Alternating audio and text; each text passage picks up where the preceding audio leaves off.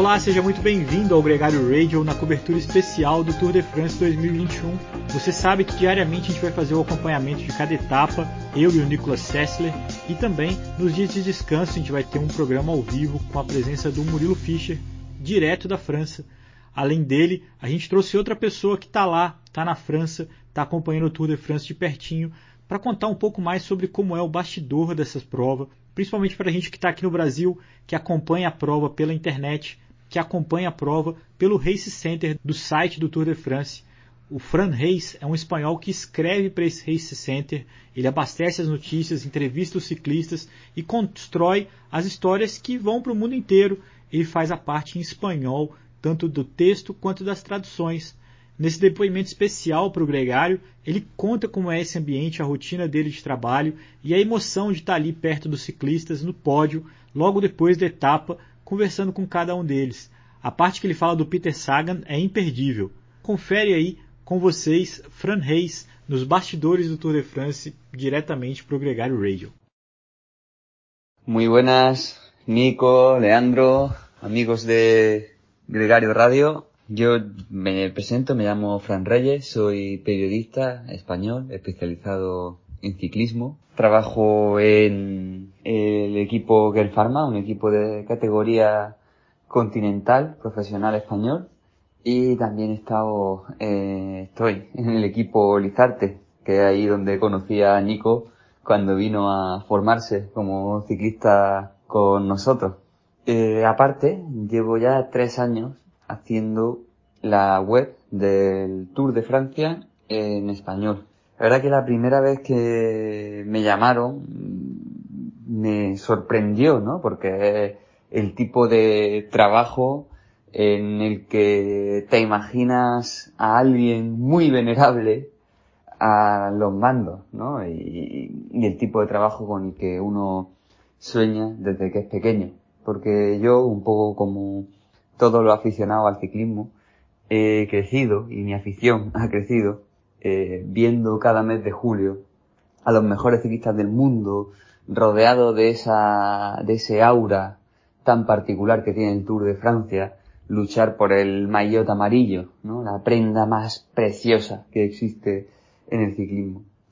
Mi día a día, como redactor de la web del Tour de Francia en español, consiste en ir viajando de meta en meta, eh, contando la carrera y traduciendo la rueda de prensa y haciendo crónicas previas y demás.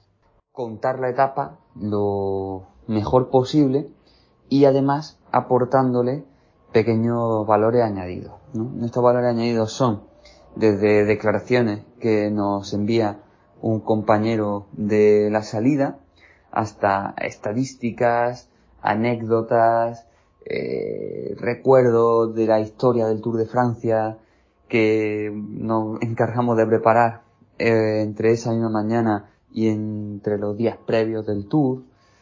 Eh, es un trabajo curioso porque mm, recuerdo cuando empecé a hacerlo, lo que me explicó mi jefe era que yo hacía el directo del Tour de Francia, por un lado, para el público y por otro, para los comentaristas de televisión que uno de mis principales objetivos era darle eh, material para hablar a los comentaristas de televisión.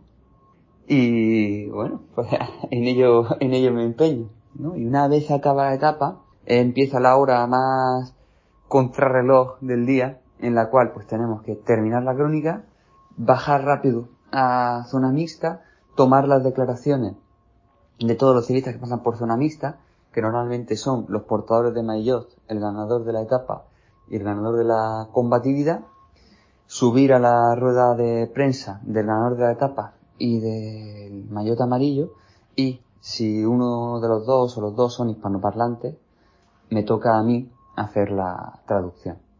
Una de las mejores cosas de, del trabajo, ¿no? Okay. Son esa, esos momentos en podio y zona mixta después de la etapa. ¿no? En, la, en el podio, especialmente en el podio, los ciclistas se relajan, ¿no? O mejor dicho, llegan tan sumamente cansados, ¿no? Eh, están en ese éxtasis del atleta que ha llegado hasta el fondo de sí mismo y se encuentran con su masajista o su director y no pueden esconder sus emociones, ¿no? Con lo cual puedes ver eh, alegrías eh, incontenibles o puedes ver tristezas muy profundas, ¿no?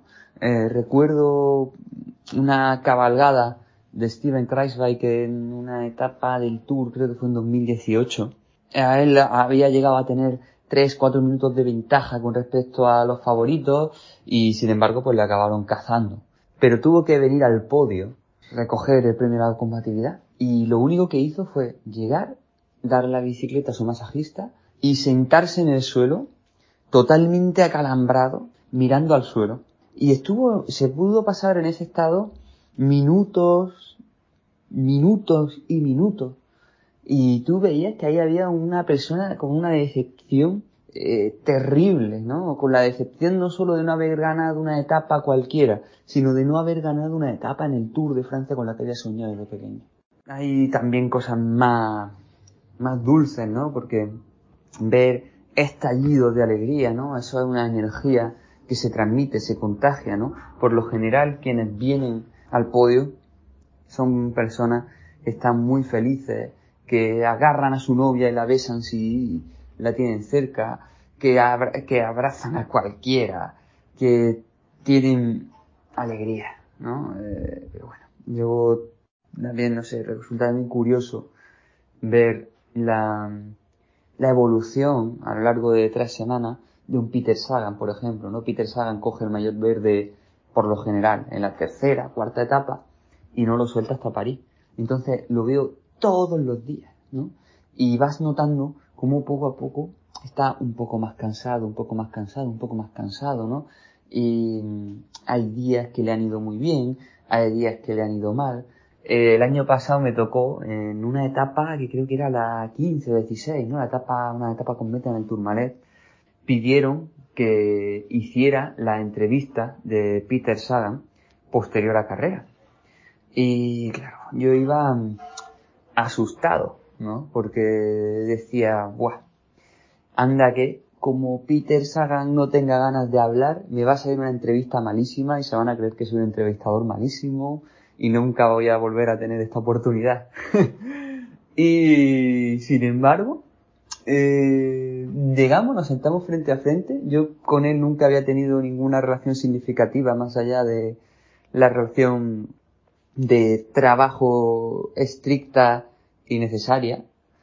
Y sin embargo, nos pusimos a hablar antes de la entrevista noté que él estaba relajado y de buen humor, yo también me relajé y salió una entrevista bastante interesante, bastante larga para lo que es el estándar de Sagan.